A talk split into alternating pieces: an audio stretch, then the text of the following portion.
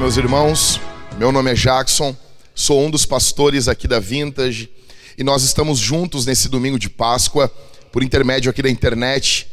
E eu tenho uma ótima notícia para dar para você. Jesus Cristo ressuscitou dos mortos. Ele está vivo, vive para todo sempre. Eu peço que você pegue o link aqui dessa transmissão e vou dar um tempo para você, um minuto, você compartilha ele com o maior número de pessoas do WhatsApp. Compartilha ele no Facebook, no Twitter, no Instagram, com o maior número de pessoas. Faça isso nesse momento. Saia daqui, jogue ele, assim como as mulheres que viram o sepulcro vazio saíram para dar a notícia. Eu peço que você faça isso nesse momento.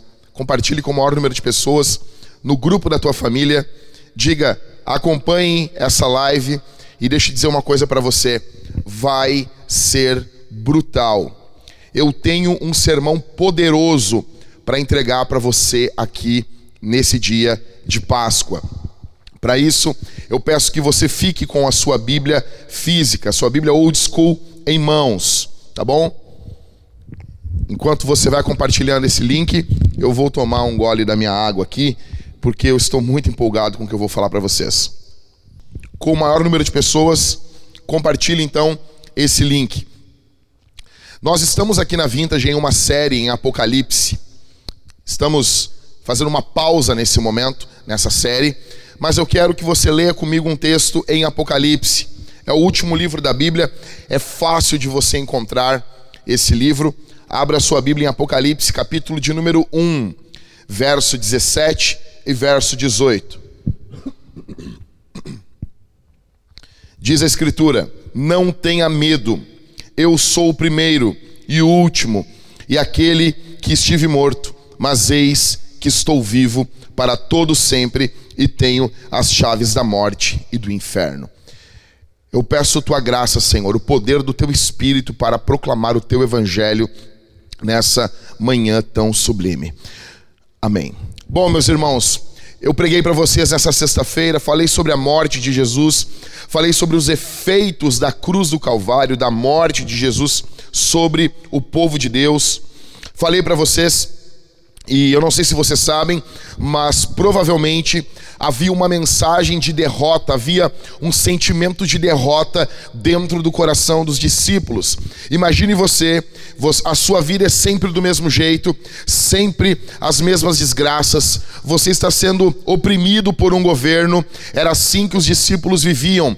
O Império Romano os oprimia, os políticos só estavam querendo tirar proveito do povo, altos impostos pouca ajuda, sem nenhum cuidado, e eles viviam a sua vida sempre do mesmo jeito. Havia uma sensação, uma expectativa de que a vida não mudaria, de que a vida seria sempre daquela forma, de que coisas boas não ocorrem, de que sensações alegres são coisas muito raras. Havia uma, uma noção no período do primeiro século que coisas boas, notícias boas, são somente para algumas castas, somente algumas famílias recebem boas notícias. Não são todos, não são todas as pessoas, isso não é para todos, isso não acontece com todas as pessoas.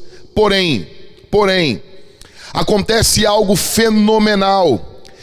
Deus veio ao mundo, chama os discípulos para andarem ao seu lado, chama os discípulos para andarem junto dele. Parece que agora algo bom está ocorrendo, algo que não ocorria sempre, algo que não ocorria em todos os momentos, algo que era somente para de vez em quando, agora está ocorrendo no meio deles. Está tendo alegria, está tendo vida, mortos estão sendo ressuscitados Doentes estão sendo curados. Parece que nós agora não estamos mais fadados a viver sempre as mesmas coisas. Parece que agora nós não estamos mais debaixo de uma opressão que vai durar a vida toda. Um homem veio e esse homem é a nossa esperança. O nome dele é Jesus. Ele ressuscita os mortos, ele multiplica o pão tão escasso, ele cura os enfermos, ele cura os leprosos, as doenças doenças não podem parar diante dele, os demônios tremem de medo, nós que éramos oprimidos por demônios. Então, a expectativa do primeiro século, ela traz uma alegria muito grande ao coração dos apóstolos. Eles param, se olham e dizem assim: Quem é esse? Quem é esse? Quem é esse que até o mar o obedece? Quem é esse que até os demônios se submetem a ele? Qual é o nome dele? Quem é esse homem? Ou seja, os apóstolos estão com uma expectativa muito alta, muito alta. Parece que agora boas notícias ocorrem, parece que agora boas coisas ocorrem, parece que agora boas coisas estão ocorrendo, parece que agora a vida não vai ser mais a mesma, parece que agora a vida mudou. Nós estamos andando com ele em um sermão. Ei, Pedro, parece que eu estou vendo João e Pedro conversando. Eles dizem assim: Você ouviu o que o mestre disse? Ele não disse que ele tem um caminho para a vida, ele disse que ele é o caminho e que ele é a vida. Nós demos a sorte grande, estamos andando com um homem todo-poderoso isso trouxe alegria para o coração dos primeiros discípulos. Eles andavam com Jesus, o pão era multiplicado, havia cura, demônios expulsos. Parece que ninguém batia eles. Jesus dizia: Eu sou a vida. Eles olhavam Jesus, não havia pecado, ele era puro, ele era santo. E as pessoas olhavam para Jesus e não viam nenhuma noção de derrota. Judas e alguns outros homens chegaram a pensar assim: Olha, nós podemos muito bem lucrar com isso. Ele ele pode ser um líder político, só que esse não era o coração do Evangelho e o coração de Jesus para aquele momento. Jesus vem, anda com eles, só que começa uma trama, começa uma teia, algo começa a ser montado para que Jesus seja morto. Algo começa a ser montado por entre os religiosos. Os religiosos estão montando algo contra Jesus, até que na quarta-feira da Semana Santa é decidido: vamos matar esse homem. Ele está acabando com a nossa religião, ele está acabando com o nosso negócio. Vamos matar esse homem homem, a sexta-feira pela manhã, às nove horas da manhã, ele é pendurado em uma cruz, ele é jogado em uma cruz. E o que, que, está ocorrendo ali? Os discípulos ficam olhando ele. Não, não, João, ele vai tirar uma carta da manga. Não, algo ele vai fazer. Ele vai estralar os dedos e algo vai ocorrer, algo vai acontecer. Só que o que, que ocorre? Dá nove horas, dez horas, onze horas, doze horas, trevas uma hora da tarde, duas horas da tarde, nada ocorre. Jesus está pendurado na cruz. Dá três horas da tarde e Jesus dá o seu último suspiro e morre. Você tem que tentar imaginar isso com a mente dos primeiros discípulos. Você imagina isso? Você imagina o desespero. Betânia era perto de Jerusalém. Provavelmente Lázaro estava ali acompanhando a ressurreição e dizendo: Não, daqui a pouco ele vai fazer alguma coisa. O que ocorre às três horas da tarde de sexta-feira é que a morte morreu, a vida morreu.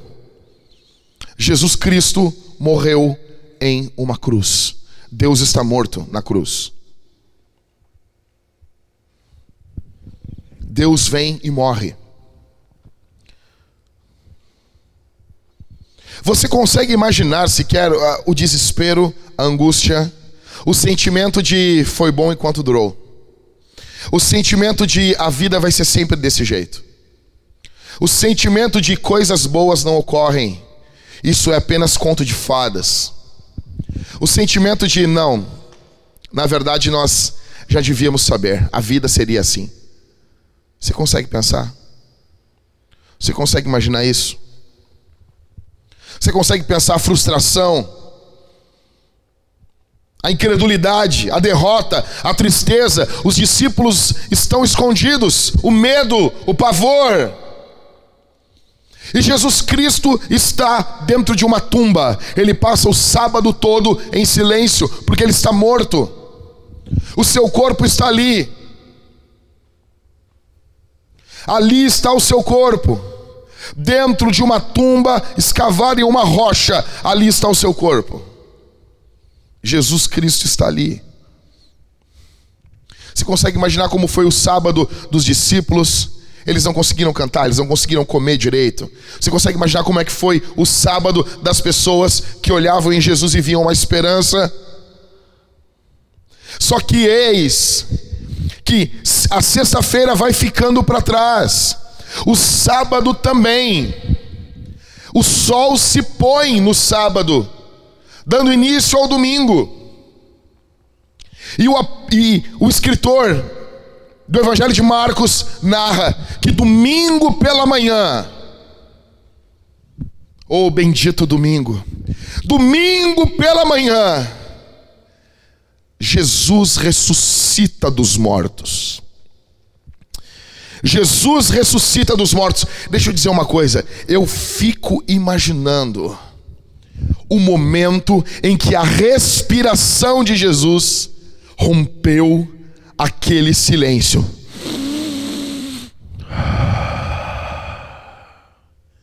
O ar entrando pela primeira vez depois de sua morte, entrando nos pulmões de Jesus e Jesus respirando.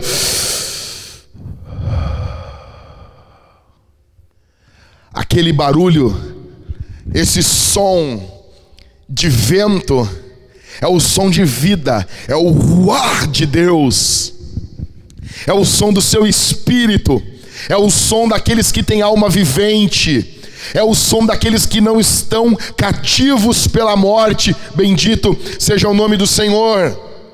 Então o ar entra nos seus pulmões. A segunda coisa que Jesus faz é abrir os olhos. Eu fico imaginando, cara, o pavor o medo e o desespero, agora não dos discípulos, mas agora dos demônios.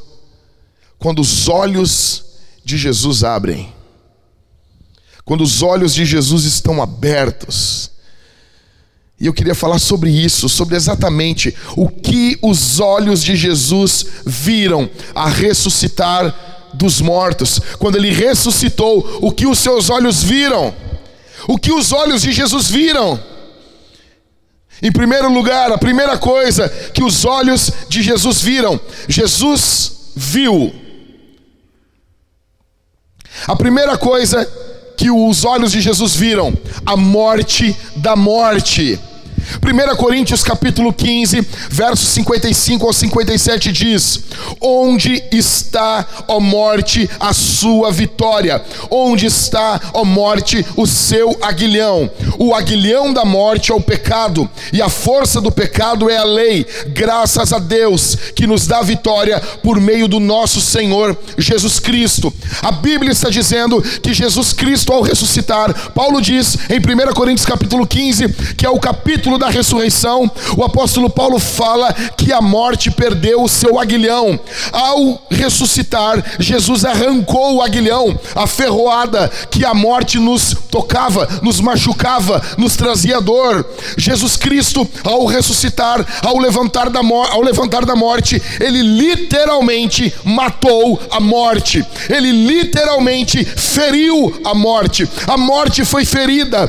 Por isso que Paulo canta, é um tom de desprezo, é um tom de deboche. Ele está rindo. Onde está, ó morte, o teu aguilhão? Onde está, ó morte, o teu ferrão? Como que você vai nos picar? Como que você vai nos matar?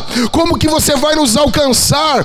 Como que você vai nos causar dor? Da mesma forma que uma abelha, quando perde o seu ferrão, ela não causa mais dor, ela só pode nos trazer mel. Assim a morte, a morte perdeu o seu aguilhão, ela não pode mais nos causar dor.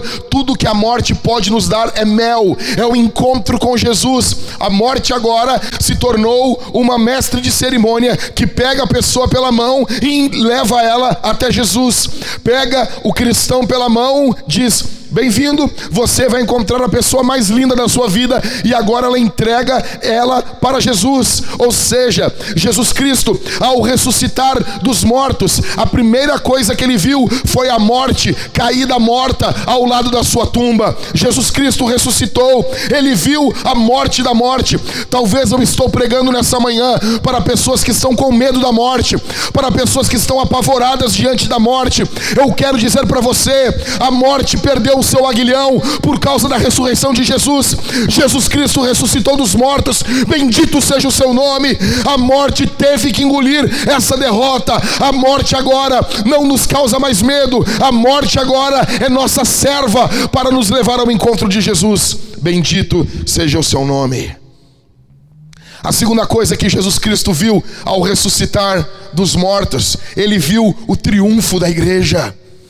Ele viu o triunfo da igreja. Efésios 5:23 diz: "Porque o marido é o cabeça da esposa, como também Cristo é o cabeça da igreja, sendo ele próprio o salvador do corpo." Ou seja, se a cabeça do corpo ressuscitou, há uma certeza: o corpo vai ressuscitar, o corpo vai se levantar.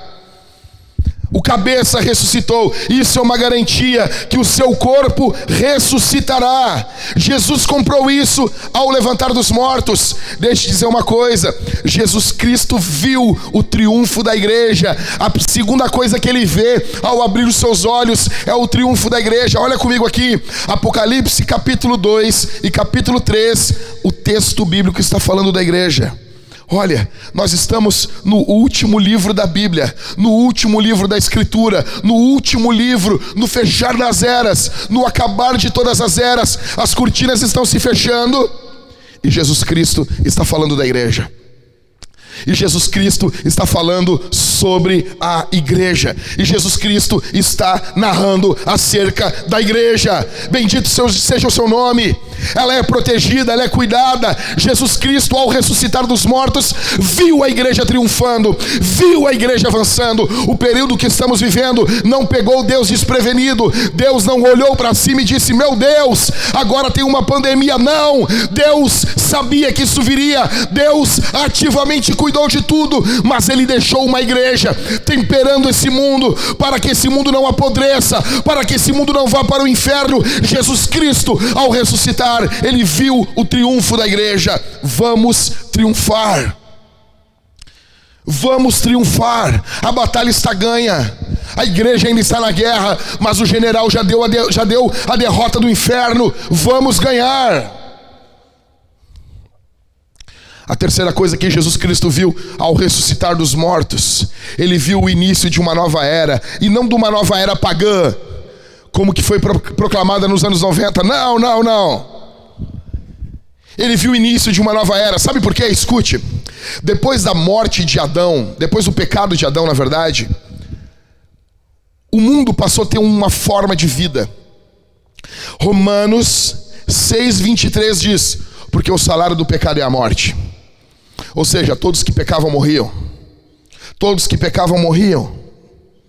Hebreus 9, 27 diz: Aos homens está ordenado morrer.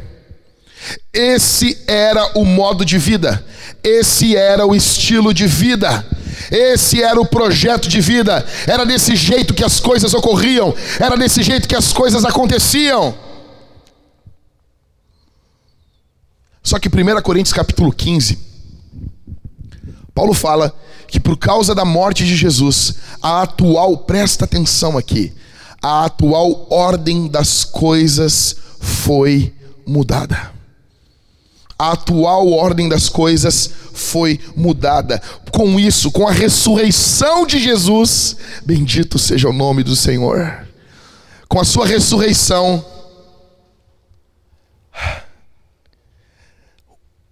uma nova era é inaugurada um novo tipo de homem pisa sobre esse mundo. Sabe por quê? A morte não tinha como prender Jesus por muito tempo. Porque a Bíblia diz que o salário do pecado é a morte. Jesus nunca pecou, então a prisão da morte não tinha como agarrar ele por muito tempo. Deus veio ao mundo como homem, e esse homem que nunca pecou inaugura uma nova raça. Um novo tipo de humanidade é inaugurada em Jesus o início de uma nova era, o início de um novo tempo. É inaugurada um novo período, e esse período é o reino de Deus. Jesus é o primeiro, é a primícia. Apóstolo Paulo fala isso em 1 Coríntios 15. Você tem noção disso? Nós estamos vivendo num mundo que ele literalmente foi invadido pelo reino de Deus. E esse reino está vindo progressivamente, ele vem vindo, ele vem vindo, ele já está, mas ele continua vindo. Ele já está entre nós, ele já está dentro de nós. Nós temos os frutos desse reino dentro de nós e ele progressivamente vem vindo. Jesus Cristo ressuscitou dos mortos, mostrando que no reino de Deus, que vai ser instaurado aqui no milênio, o estilo de vida é desse: é da vida ganhando da morte e não da morte ganhando da vida. Jesus Cristo inaugurou o início de uma nova era, foi isso que seus olhos viram uma nova era, e essa nova era, não a pagã, a nova era do reino de Deus, ela vai engolir a atual era. Isso deveria fazer você levantar da cama com alegria. Isso deveria. Você olha para o lado e você diz assim: você pode dizer, como os discípulos, a vida não está fadada a ser do mesmo jeito sempre. Uma nova era está chegando, um novo tempo, literalmente, está vindo para nós. Bendito seja o nome do Senhor. Jesus Cristo viu isso. A quarta coisa que Jesus Cristo viu ao ressuscitar dos mortos, Jesus Cristo viu a derrota do pecado. Olha o que diz Romanos 6, do verso 11 ao verso 14. Assim também vocês considerem-se mortos para o pecado, mas vivos para Deus em Cristo Jesus. Portanto, não permitam que o pecado reine em seu corpo mortal, fazendo com que vocês obedeçam às suas paixões. Verso 13: Também não ofereçam os membros do corpo ao pecado como instrumentos de injustiça, mas como pessoas que passaram da morte para a vida, ofereçam a si mesmos a Deus e ofereçam os seus membros a Deus como instrumentos de justiça. Verso 14: Porque o pecado não terá domínio sobre vocês, pois vocês não estão debaixo da lei, e sim da graça. O pecado não tem domínio sobre você. Repita comigo onde você está. O pecado não tem domínio sobre você. O pecado mente para você. O pecado é um falso Deus. Ele prega dentro da tua cabeça que ele ainda tem poder, que você é escravo dele. Mas se você estiver em Cristo Jesus, você vai saber e vai experimentar a derrota do pecado. O pecado é pequeno, minúsculo. Jesus Cristo pisou ele ao ressuscitar dos mortos. Jesus Cristo viu a derrota do pecado. Foi o primeiro primeiro homem que viveu uma vida toda sem cometer nenhum pecado. Nem o nosso pai Adão, nem o nosso pai Adão conseguiu viver uma vida toda sem pecar. Não, não, somente Jesus Cristo. Ele vive uma vida toda e ele derrota o pecado. Ele vive, ele experimenta as tentações até o final delas. Porque somente aquele que não peca sabe o todo o poder de uma tentação. Imagine a tentação como uma régua de 30 centímetros. Em algum momento a pessoa está sendo tentada, tentada, e ela cai nos 10 centímetros, nos 15, nos 20 ou nos 25. Somente quem não cai em pecado experimenta a tentação por completo. Jesus Cristo experimentou o poder da tentação no seu ápice e ele não pecou. Por isso que Jesus, ao ressuscitar, ele vê a derrota do pecado. E é isso que o apóstolo Paulo trabalha em Romanos 6. O apóstolo Paulo, ele faz uma comparação com a morte de Jesus comparando a morte do nosso pecado, do nosso velho homem, e a ressurreição de Jesus como a ressurreição de uma nova vida para aqueles que estão em Cristo Jesus. É por isso que ele diz: Nós estamos em uma nova vida e agora o pecado não tem domínio sobre nós. É por isso que quando o povo de Deus batiza pessoas, nós mergulhamos ela e nós levantamos ela. Nós estamos dizendo: Você morreu para o pecado e agora você está vivendo para Cristo Jesus. Bendito seja o nome do Senhor. Jesus Cristo viu a derrota do pecado. O pecado não tem domínio sobre você. Eu não sei o que você tem feito, eu não sei o que você tem experimentado, eu não sei onde você está, eu não sei qual é a porcaria que você está enfiado, eu não sei onde você está, como está o emaranhado da tua vida, mas eu venho aqui em nome de Jesus Cristo dizer para você que o pecado não vai ter domínio sobre você. Se renda a Jesus, se arrependa do seu pecado, recorra a Jesus. Jesus Cristo é maior do que o teu pecado, Jesus é maior do que a pornografia, Jesus é maior do que o adultério, Jesus é maior do que a mentira, Jesus é maior do que a lascívia, Jesus é maior do que a luxúria, Jesus é maior do que a mentira e que o roubo, Jesus Cristo é maior do que todo e qualquer pecado, Jesus Cristo é maior do que o sentido de autossuficiência que a cultura quer vender para você, Jesus Cristo é maior do que tudo isso, Jesus Cristo, ao ressuscitar dos mortos, ele viu a derrota do pecado, bendito seja o seu nome. Em quinto, Jesus Cristo viu a derrota de Satanás ao ressuscitar dos mortos. Mateus 28, 18 diz: Toda autoridade me foi dada no céu e na terra. Jesus Cristo ressuscitado diz: Toda autoridade me foi dada no céu e na terra. Ou seja, o Matthew Henry, um comentarista bíblico, o comentarista preferido de Spurgeon, ele diz o seguinte: que ele comentando Romanos 4:25, que fala que o Jesus Cristo ressuscitou para nossa justificação, Matthew Henry diz que a morte é uma cela, a morte é uma cadeia, a morte é uma prisão. E quando Jesus ressuscitou dos mortos, Deus estava dizendo: a pena foi paga. Foi pago o que devia. Por isso o prisioneiro pode sair.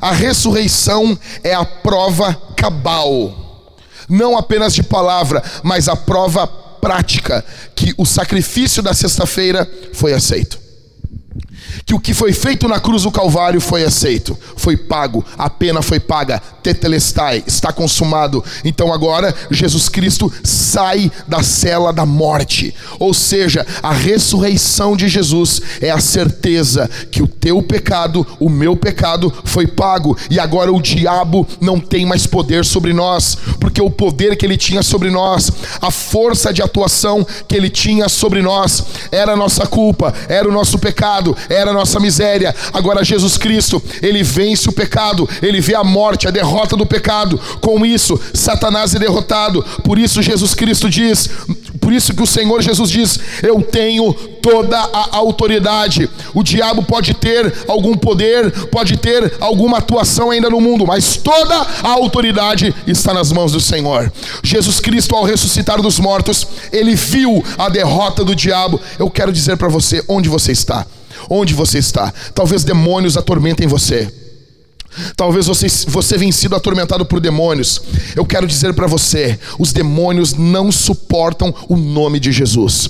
Clame o nome de Jesus. Expulse em nome de Jesus. Se levante na sua casa em nome de Jesus. Abra sua Bíblia, leia a Escritura, procure uma igreja, se arrependa dos seus pecados. Os demônios não suportam a sua resistência. Sujeitai-vos, pois, a Deus. Resisti ao diabo e ele fugirá de vós. Somente, somente Somente aqueles que se submetem a Deus podem resistir ao diabo. Se submeta ao Senhor, ame a Bíblia, leia a Escritura, não use ela como amuleto, abra ela para ler, abra ela para aprender, abra ela para praticar, abra ela para conhecer a Deus. A Bíblia não é um amuleto para ficar aberta na sua casa no Salmo 91. A Bíblia é a palavra de Deus chamando você ao arrependimento. E se você se arrepender, e se você se submeter, e se você resistir ao diabo, ele fugirá de você.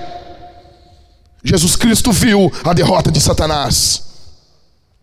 Em sexto, Jesus Cristo viu a derrota do medo. Jesus Cristo viu a derrota do medo. O texto que nós lemos em Apocalipse, capítulo 1, verso 17, verso 18, Jesus diz: Não tenha medo. Não tenha medo. Eu sou o primeiro, o último, e aquele que vive, estive morto mas eis que estou vivo para todo sempre e tenho as chaves da morte e do inferno. O medo é uma consequência da queda. O medo é uma consequência do pecado da queda. Gênesis 3:10. Adão diz: "Ouvimos a tua voz no jardim e tememos. Tivemos medo." Só que o medo foi vencido por Jesus ao ressuscitar dos mortos. Ele diz em Apocalipse: Eu sou o primeiro, eu sou o último, eu sou aquele que estive morto, mas eis que estou vivo para todo sempre. Eu tenho as chaves da morte e do inferno, o domínio da morte, o domínio do inferno está nas mãos do Senhor. Por isso ele diz: Não tenha medo. O medo é uma expressão de culto. Quando nós olhamos para o futuro e temos medo, nós estamos cultuando o futuro como se o futuro fosse um futuro aleatório. Como se o futuro fosse um futuro aonde nós estamos jogados, atirados ao esmo.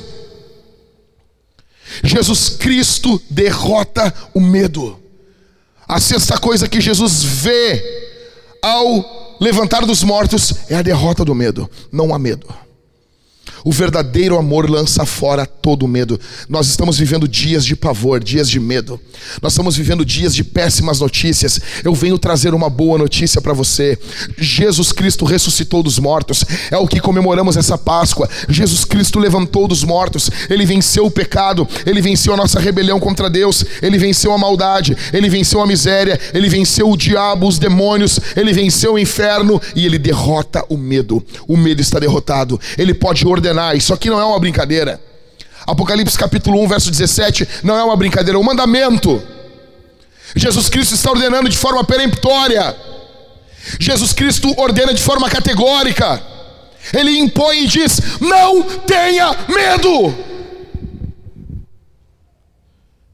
Todos os nossos medos são baseados, são focados em uma expectativa de um futuro sem Jesus. Não tenha medo. Não tenha medo. Ordene que esse medo saia em nome de Jesus. Jesus Cristo viu a derrota do medo, o poder da ressurreição evoca dentro de nós a derrota do medo dentro da nossa existência. A sétima coisa que Jesus Cristo viu ao ressuscitar dos mortos, bendito seja o seu nome, ele viu tudo convergindo para a fama do seu nome. Tudo, tudo, tudo, tudo. Deixa eu dizer uma coisa para você o mundo, ele foi feito por Deus para que o nome de Jesus fosse glorificado. O mundo que nós conhecemos, ele foi feito por Deus para que o nome de Jesus fosse exaltado. O mundo, como diz o meu amigo pastor Rafael Ribas, o mundo é um presente de Deus Pai para Deus Filho. Ele faz as montanhas, as montanhas falam da altura do Filho. Ele faz os mares, os mares falam da profundidade da sabedoria do Filho. Ele faz os céus, os céus falam da infinitude do Filho. Toda a criação aponta para Jesus. Toda a criação convergia em Jesus. Quando Adão pecou, Adão distorceu isso. Adão era um espelho, Adão era a imagem de Deus. Ele deveria liderar a criação fazendo com que toda ela, de forma ordenada, ecoasse a beleza de Jesus. Ao pecar no Éden, isso foi distorcido. Adão agora tem a imagem de Deus, mas ela está distorcida, borrada, manchada. Nós tentamos fazer isso, mas nós não conseguimos fazer isso de forma plena. Só que Efésios, capítulo 1, verso 10, fala que vai chegar um momento onde tudo vai convergir nele, em Jesus na dispensação da plenitude dos, dos tempos. Todas as coisas, tanto as do céu como as da terra, vai chegar um dia onde tudo vai convergir em Jesus, onde tudo vai ser sobre Jesus. É tudo sobre Jesus. Nós já clamamos isso dentro do nosso coração, mas vai chegar um dia aonde isso vai chegar à sua plenitude. Onde tudo vai ser feito para a fama de Jesus. O pecado tirou o foco de Jesus, mas a ressurreição dos mortos coloca o mundo nessa nova ordem.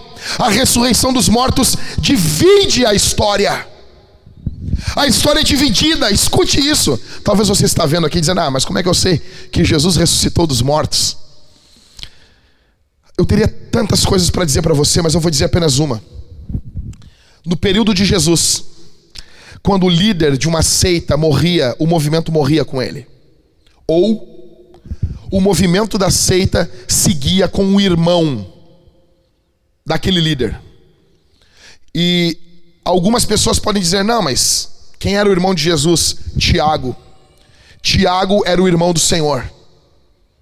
E Tiago era um líder muito forte em Jerusalém. O fato de Tiago ser um líder forte em Jerusalém poderia muito bem ter feito dos discípulos ter dito assim: não, agora o Messias é Tiago. Mas isso não ocorre. Há uma mudança e nenhum grupo cresceu tanto, de forma tão explosiva, de forma tão forte. Nenhum momento na história tantas pessoas deram a vida por uma verdade do que a igreja. Eles foram expostos a uma verdade incontestável: Jesus Cristo ressuscitou dos mortos.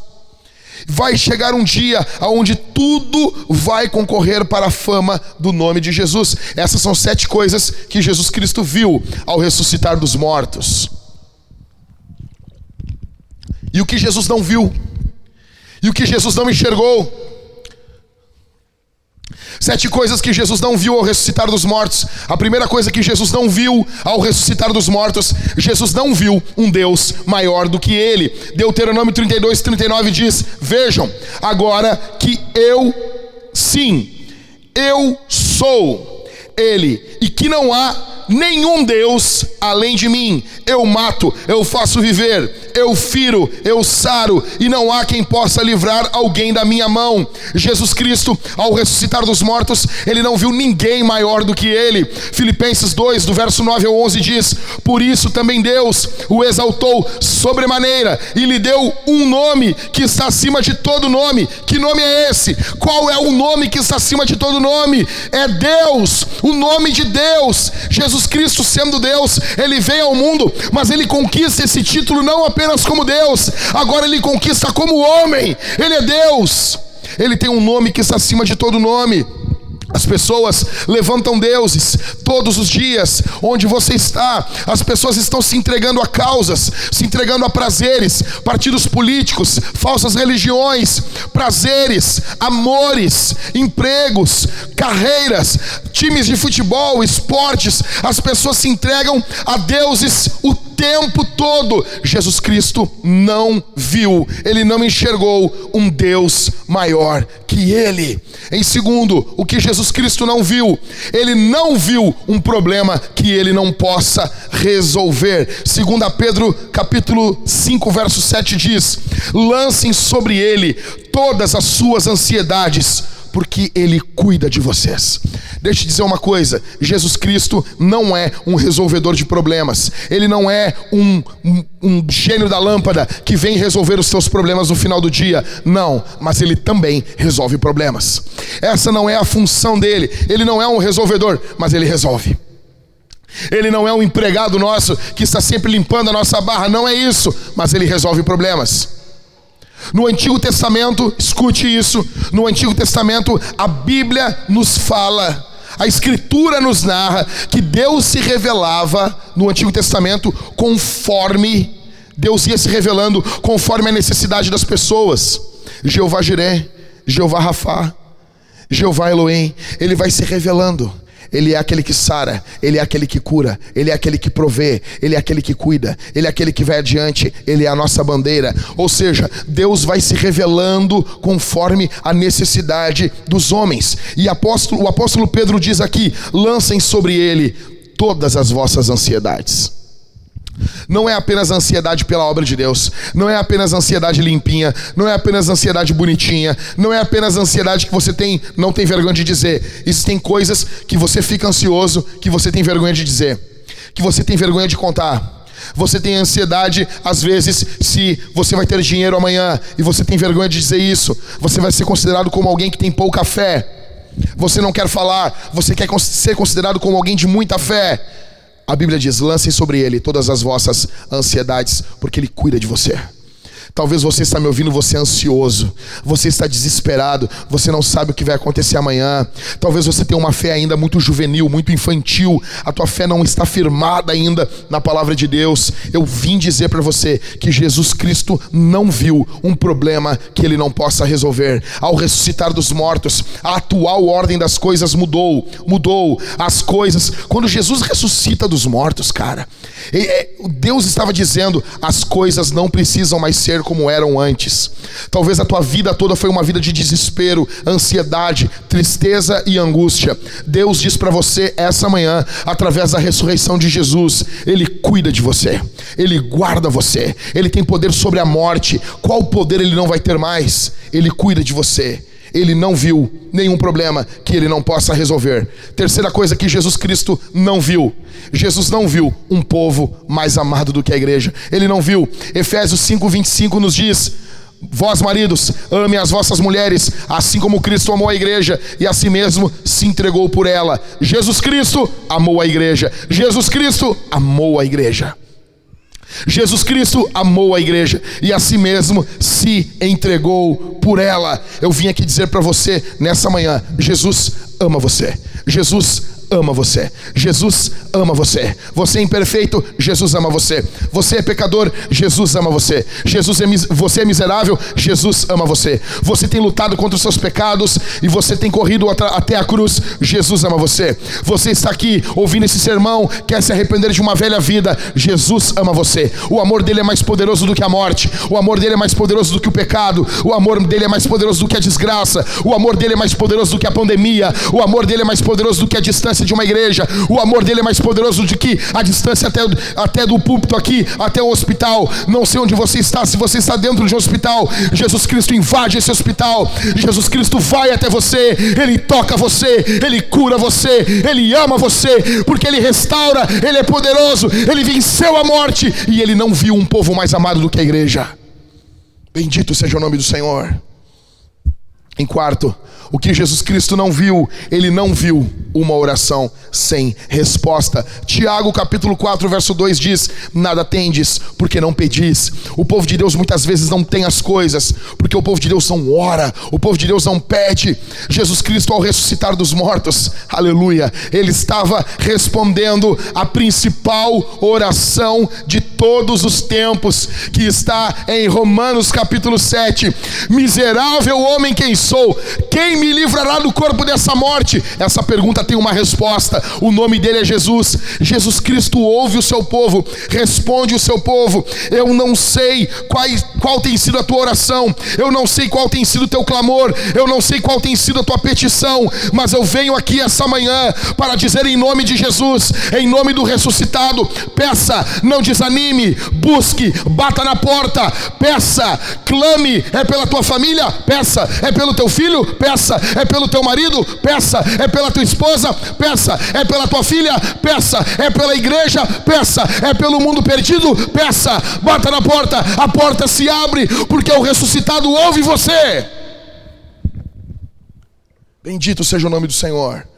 A quinta coisa que Jesus Cristo não viu ao ressuscitar dos mortos, ele não viu um demônio que ele não possa expulsar. Ele não viu. Lucas capítulo 4, verso 33 ao 35 diz: E apareceu na sinagoga um homem possuído de um espírito de demônio imundo, o qual gritou em alta voz: Ah! O que você quer conosco, Jesus Nazareno? Você veio para nos destruir? Em outras traduções, o demônio pergunta: Você veio para nos atormentar? Sei muito bem quem você é, o Santo de Deus. Mas Jesus Cristo repreendeu, dizendo: Cale-se e saia desse homem. O demônio, depois de ter jogado no chão, no meio de todos, saiu daquele homem sem lhe fazer mal. Jesus Cristo tem todo o poder. Enquanto eu estou pregando isso, os demônios sabem do poder dessa mensagem. Os demônios não querem largar você os demônios querem escravizar você ao pecado. Os demônios querem falar mentiras ao teu ouvido. Os demônios querem lançar falsos pensamentos na tua mente. Os demônios querem aprisionar você a uma batalha espiritual. Se você pudesse ver, meu irmão, aonde você está, aonde eu estou, sobre os nossos céus, uma batalha espiritual. O diabo quer prender você. O diabo quer matar você. O diabo quer destruir você. O diabo quer destruir a tua vida. O diabo quer tocar no nos teus filhos, o diabo quer tocar na tua família, mas há poder no nome de Jesus, há poder no sangue de Jesus. Jesus Cristo ressuscitou dos mortos. Olhe esse outro texto bíblico, Lucas capítulo 11, verso 21 e verso 22. Quando o valente, bem armado, guarda sua própria casa, todos os seus bens ficam em segurança, mas se aparece alguém mais valente do que ele, vence-o, tira-lhe a armadura em que confiava e reparte os seus bens. Ou seja, Jesus está dizendo que o diabo é o primeiro valente, ele guarda a casa, ele guarda a sua propriedade, ele guarda você. Você estava você estava cativo pelas mãos do diabo, o diabo estava segurando você, o diabo estava prendendo você, o diabo estava com você preso. Mas então Jesus Cristo vem, o Senhor Jesus, o mais valente, aquele que encarou a morte, aquele que peitou a morte, aquele que peitou aquela que nos trazia medo, nos trazia pavor, aquele que encarou o inferno. Por isso que ele diz em Apocalipse 1, 17, 18: Eu tenho a chave da morte e do inferno, eu tenho o domínio da morte e o domínio do inferno. O Senhor tem todo o domínio nas suas mãos. Então ele encara o valente, e esse primeiro valente é o diabo. Jesus saqueia o primeiro valente. Ei, aonde você está agora? Em nome de Jesus Cristo, eu ordeno que todos os demônios saiam de você. Em nome de Jesus Cristo, eu ordeno que toda opressão diabólica seja expulsa pelo poder do nome de Jesus, pelo poder do sangue de Jesus. Em nome de Jesus Cristo, há poder no nome de Jesus. Jesus não viu um demônio que ele não possa expulsar. Talvez você está envolvido com ocultismo, talvez você está envolvido com coisas pesadas. Talvez você diga assim, Jack, eu estou envolvido com uma religião que eles dizem que eu não posso sair. Se eu sair, essas entidades vão me perseguir, elas vão vão vir atrás de mim. Eu me lembro, eu tinha 15 anos de idade. E eu tinha uma segurança, uma segurança eh, amarrada no meu braço de uma religião, onde dizia que se eu saísse, aquelas entidades me perseguiriam. Eu tinha 15 anos de idade, comecei a conhecer Jesus, comecei a ler a Bíblia, e eu me lembro como se fosse hoje, eu lendo a Escritura, e eu queria me livrar daquilo, eu tinha medo daquilo, e mas eu não tirava. Jesus não era grande ainda o suficiente na minha mente, eu não tinha noção da grandeza grandeza de Jesus, mas eu tinha medo daquela entidade. Eu estava começando a gostar de Jesus e eu ia para a igreja com aquela insegurança. Um dia eu estou voltando para casa. Depois de uma escola dominical, um jovem que estava comigo olhou para mim e disse assim: Jack, por que, que tu está com isso aí no teu braço? Eu disse: Não, uma hora eu vou tirar, fica tranquilo, uma hora eu vou tirar. E ele disse: Não, nós vamos tirar isso agora. E eu disse: Não, não, deixa isso aqui comigo. Ele disse: Não, eu vou tirar isso agora. Eu tentei fugir, ele veio, ele era mais forte do que eu. Ele pegou no meu braço e ele arrancou aquilo. Quando ele arrancou, eu disse: Meu vai cair uma trovoada, você é morto, vai acontecer algo, porque eu vi, eu vi pessoas sendo destruídas por essas entidades. E eu pensei comigo assim: vai acontecer alguma coisa, vou morrer, vai dar alguma coisa. Não aconteceu nada. E havia uma vizinha nossa que recebia essa entidade e era terrível. Nós éramos crianças, nós tínhamos medo disso. E ela recebia isso e ela chamava todas as pessoas ao redor ali das nossas casas e quando eu conheci Jesus, ela parou de me chamar. E aquilo foi me dando um poder tão grande dentro de mim. Eu falei algumas besteiras na época. Eu dizia: olha, eu não acredito nisso aí. Se eu tiver que fazer, se eu tiver que urinar em cima disso, eu não devia ter dito isso. Eu era um imbecil, eu era um idiota. Mas eu quero dizer para você uma coisa: talvez você está tendo medo disso. Talvez você está sendo oprimido por isso. Eu quero dizer para você: Jesus Cristo é um milhão de vezes maior do que isso. Jesus Cristo é um bilhão, um trilhão de vezes maior do que isso. Há poder no nome de Jesus. E Jesus não viu um demônio que ele não pudesse expulsar. Jesus tem todo o poder, o inferno não suporta. Jesus, como diz o texto, é o atormentador dos demônios. Escute, eles dizem: Jesus, vieste aqui para nos atormentar. Jesus Cristo é o atormentador dos demônios. Sexta coisa que Jesus não viu ao ressuscitar dos mortos, ele não viu uma doença que ele não possa curar. Isaías capítulo 54, 53, verso 4: Certamente, Certamente, Ele tomou sobre si as nossas enfermidades e as nossas dores, levou sobre si, e nós o considerávamos como aflito, ferido de Deus e oprimido. Jesus Cristo cura, Ele cura, Ele cura. Talvez você está me ouvindo, você está ouvindo esse sermão e você está doente e você está sendo afligido, afligida por uma doença. Sim, sim, a Bíblia fala que algumas doenças elas não são curadas nesse período da história, mas todas serão. O profeta Eliseu, que curou, que ressuscitou, morreu doente. Sim, Sim, mas mesmo depois de morto, os seus ossos ressuscitaram um soldado. Deixa eu dizer uma coisa para você.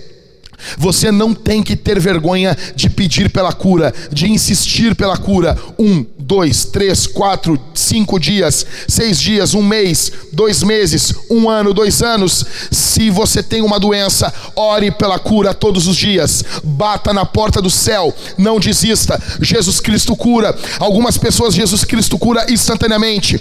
Algumas pessoas Jesus Cristo cura depois de algum tempo de pedido de oração. Algumas pessoas Jesus Cristo vai curar só somente quando vir o reino de Deus de forma plena, mas o povo de Deus todo ele será curado, todo ele será curado. E eu creio que enquanto eu estou pregando o Evangelho, Jesus, pela Sua graça, não por causa minha, mas pelo poder do nome dEle, para confirmar o Seu poder, para confirmar a Sua obra, Jesus Cristo cura nesse momento muitas pessoas. E eu não estou falando isso aqui para chamar você, para chamar a tua atenção, para que você venha para cá, para que você dê dinheiro para nós. Não é nada disso. Eu estou aqui para dizer para você que Jesus Cristo cura você, que Jesus Cristo cura a sua enfermidade em nome de Jesus.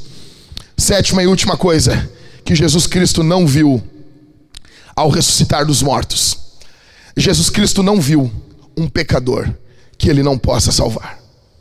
Jesus Cristo não viu.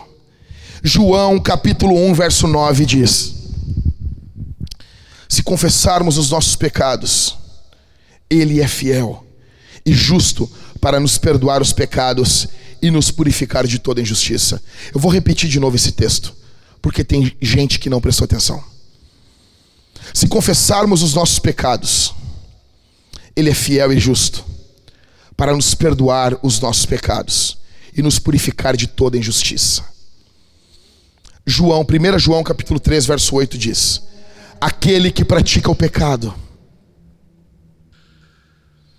Aquele que pratica o pecado procede do diabo, porque o diabo vive pecando desde o princípio.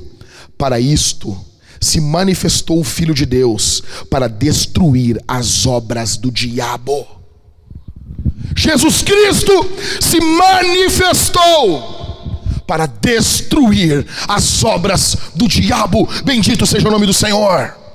Se você reconhece que você é um pecador, se você está me ouvindo, talvez você diga assim: não, Jack, eu cometi pecados que você não imagina, eu cometi pecados terríveis. Eu quero dizer, todos os pecadores que forem até Jesus, Jesus Cristo salvará.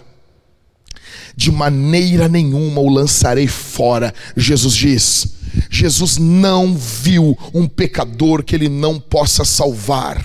Não existe. Ele pode salvar você. O sangue de Jesus Cristo é poderoso. Jesus Cristo ressuscitou dos mortos. Se arrependa dos seus pecados. Abandone sua vida de pecado. Abandone sua vida de miséria. Abandone, confesse. Eu sou isso aqui. Estou confessando. Volte-se para Jesus.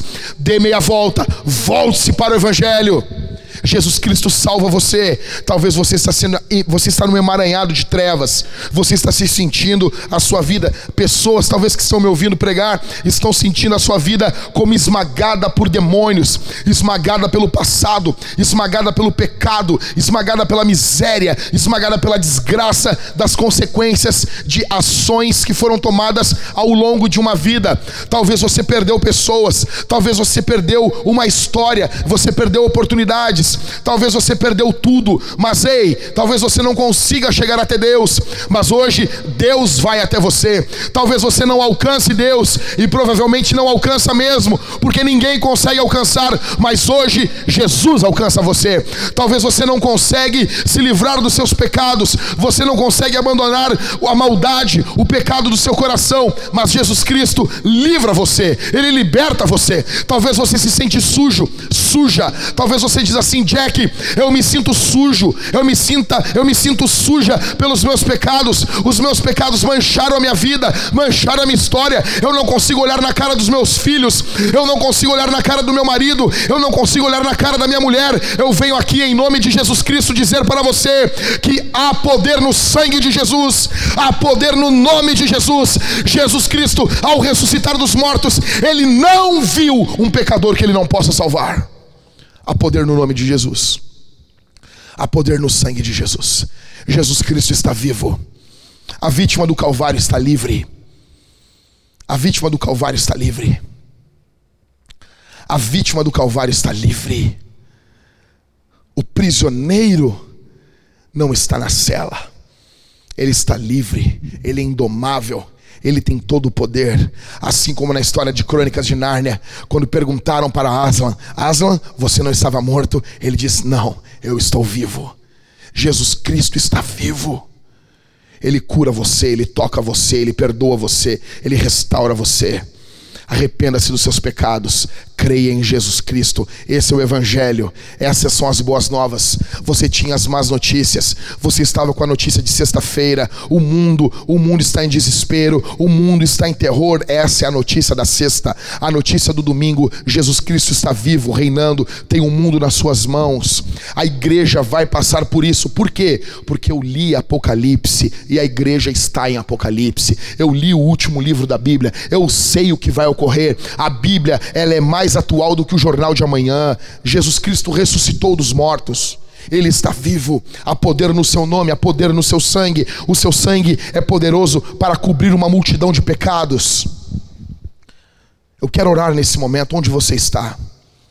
Talvez você que está me ouvindo, você pecou, você viveu uma vida de pecado, eu quero que você dobre o seu joelho. Se você está afastado de Jesus, se você está longe de Jesus, eu quero que você dobre os seus joelhos aonde você está nesse momento. Eu quero que você dobre os seus joelhos e você ore comigo. Você peça perdão pelo seu pecado, você confesse seu pecado, você diga com as suas palavras: Eu sou pecador confesse seus pecados. Vamos orar, nós vamos orar por você. Você vai procurar uma igreja, uma boa igreja perto da sua casa. Depois você pode entrar em contato conosco. Nós vamos indicar uma boa igreja para você. Você vai começar a ler a palavra de Deus. Compre uma Bíblia da versão nova Almeida atualizada e comece a ler a Bíblia. Se você tiver condições, compre uma Bíblia de estudo nova Almeida atualizada na Sociedade Bíblica do Brasil e comece a estudar a Bíblia. Jesus Cristo vai fazer uma obra em sua vida vida, uma obra poderosa em sua vida, e essa obra está começando agora. Essa obra está começando agora com a expulsão de demônios, com a transformação da sua vida em nome de Jesus. Todos nós, todos vocês que estão me ouvindo agora nessa transmissão, fechem os seus olhos. Todos fecham os olhos nesse momento. Vamos clamar ao Senhor. Pai, obrigado pela tua palavra. Obrigado pelo teu evangelho. Obrigado pela tua graça. Obrigado pelo privilégio de poder pregar, trazer uma boa notícia para o teu povo. Obrigado por esse domingo de Páscoa. Obrigado por tudo que o Senhor tem feito. Obrigado, Senhor. Bendito seja o teu nome. Bendito seja o teu nome. Obrigado pelo Evangelho. Obrigado por cada pessoa que me ouviu até aqui. Eu peço que o Senhor Deus conclua a tua obra, aquilo que eu não posso fazer, aquilo que eu não consigo fazer aquilo que eu não tenho condições de fazer, eu não mudo o coração. A minha mão não entra no peito de uma pessoa, arranca o coração de pedra e coloca um coração de carne, eu não consigo, mas o teu espírito pode fazer isso. Faz isso, eu te peço. Haja conversões aqui. Meu primeiro pedido, o maior milagre de todos, a conversão de uma vida, a conversão de uma alma, que haja conversão, Senhor. Que haja conversão. A segunda coisa que eu te peço é que os demônios que atormentam as pessoas que estavam me ouvindo sejam expulsos. Expulsa, Senhor. Repreende os demônios. Repreende o demônio, repreende o diabo, Senhor. A terceira coisa que eu te peço é que o Senhor aniquile o medo. Todo o medo se dissipe. Todo o medo de um amanhã sem a tua presença se dissipe. A quarta coisa que eu te peço, Senhor, é que o Senhor cure, cura doenças, cura doenças. Talvez eu estou falando para algum homem que está desesperado, para uma mulher que está desesperada. E eu não sei bem o que essa pessoa está passando, porque talvez nunca passei e nunca irei passar, mas o Senhor conhece. O Senhor é um homem de dores. O Senhor conhece as nossas dores. O Senhor levou sobre a cruz do Calvário as nossas dores. Perdoa. Perdoa, Senhor. E cura enfermidades nesse momento. Em nome de Jesus. Que o teu povo, onde está, com pão, com vinho, eles possam celebrar a tua ressurreição, Senhor eles possam literalmente celebrar a tua vitória sobre a morte. No nome de Jesus. Amém. Onde você está nesse momento? Nós acreditamos que culto envolve Bíblia, pregação, oração, louvor e sacramento e ceia. Onde você está com o pão e com o vinho, se você faz parte da igreja, eu peço que ao encerrar essa transmissão, você cante a Jesus. Você cante um louvor. Você cante, cante, cante. A Bíblia diz que nós somos cheios do Espírito Santo quando cantamos. Que você cante a Jesus. A segunda coisa que eu peço que você faça é que você participe do sacramento. Você que faz parte de alguma igreja. Participe do sacramento da ceia na sua casa. Jesus Cristo ressuscitou dos mortos. Ele está vivo, vive para todo o sempre.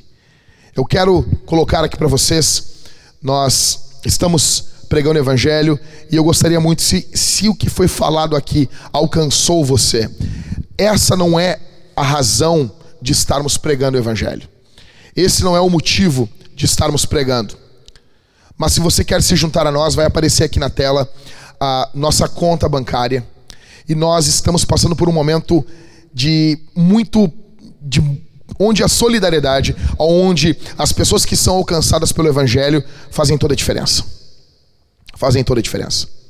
Então, se você tem sido abençoado, se você tem sido alcançado, se você tem sido transformado, é natural, é bíblico que você se una a nós.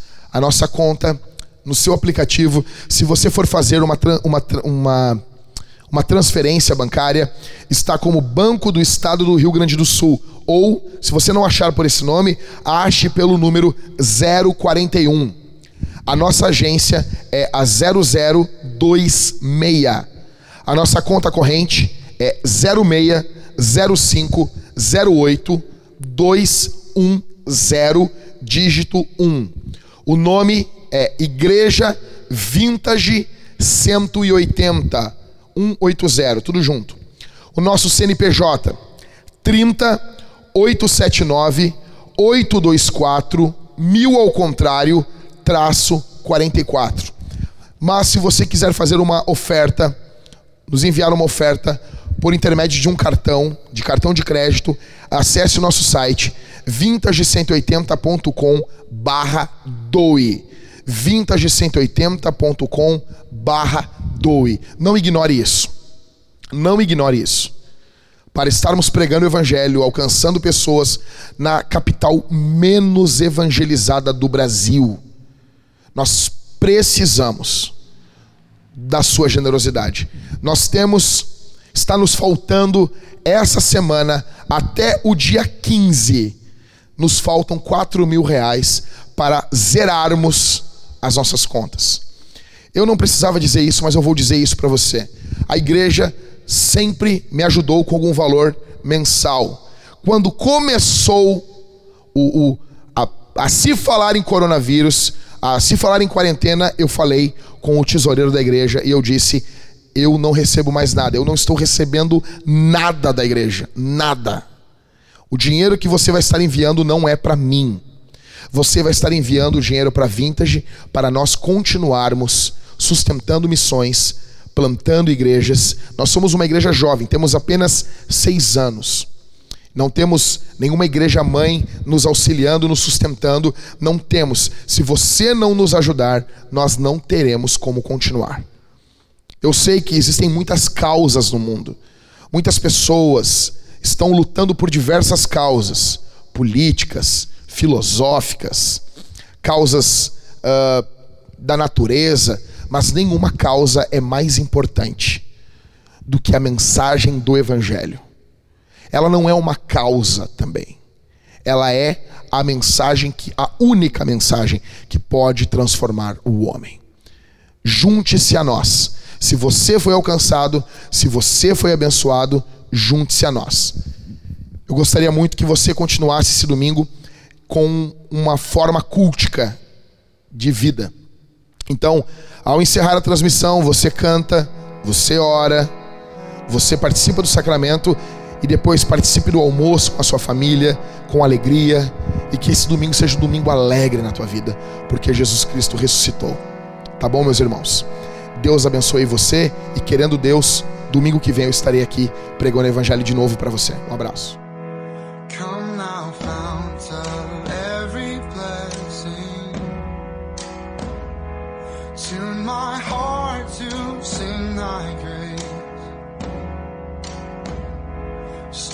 Of mercy never ceasing. Call for songs of loudest praise. Teach me some melodious sonnet, sung by flaming tongues above. Praise the mountain fixed upon of God.